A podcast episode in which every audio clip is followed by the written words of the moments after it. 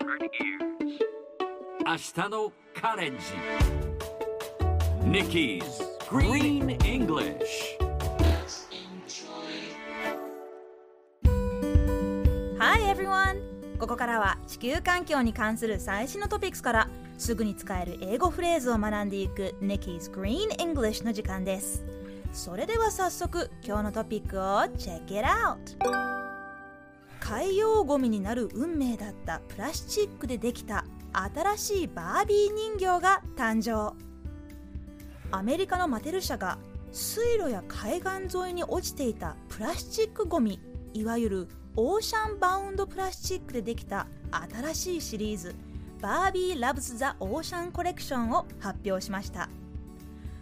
マテル社は2030年までに全ての製品とパッケージに100%リサイクル再生可能またはバイオベースのプラスチック素材を使用するバービープログラムを実施しています。子どもたちが可能性に満ちた世界を受け継ぐことができるように取り組んでいるとのことです。さて今日のこの話題を英語で言うとこんな感じ。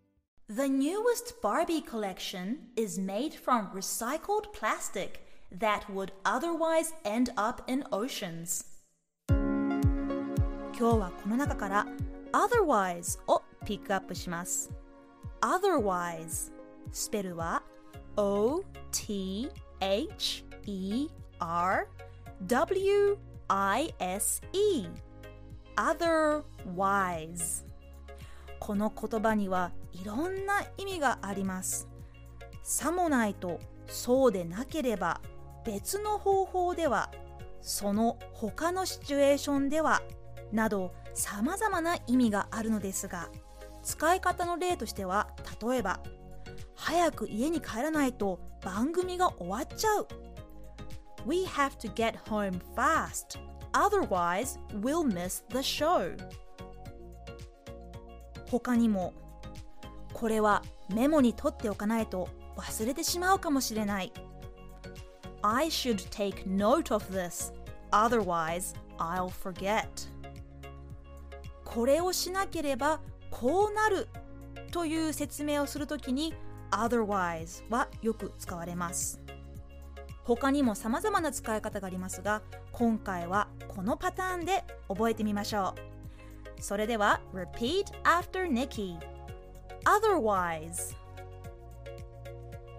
Sounds great.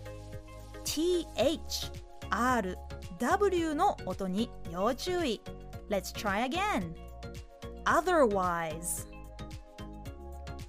Wonderful. 最後にもう一度トピックニュースをゆっくり読んでみます。海洋ゴミになる運命だったプラスチックでできた新しいバービー人形が誕生。The newest Barbie collection is made from recycled plastic that would otherwise end up in oceans 聞き取れましたか今日の Nikki's Green English はここまでしっかり復習したい方は、ポッドキャストでアーカイブしていますので、通勤・通学、お仕事や家事の合間にまたチェックしてください。See you next time!